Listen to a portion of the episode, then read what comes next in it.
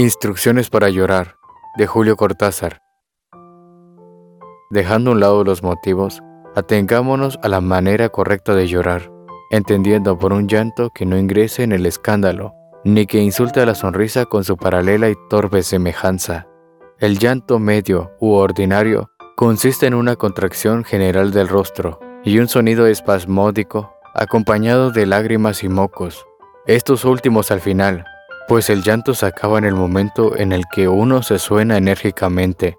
Para llorar, dirija la imaginación hacia usted mismo, y si esto le resulta imposible por haber contraído el hábito de creer en el mundo exterior, piense en un pato cubierto de hormigas, o en esos golfos del estrecho de Magallanes, en los que no entra nadie nunca.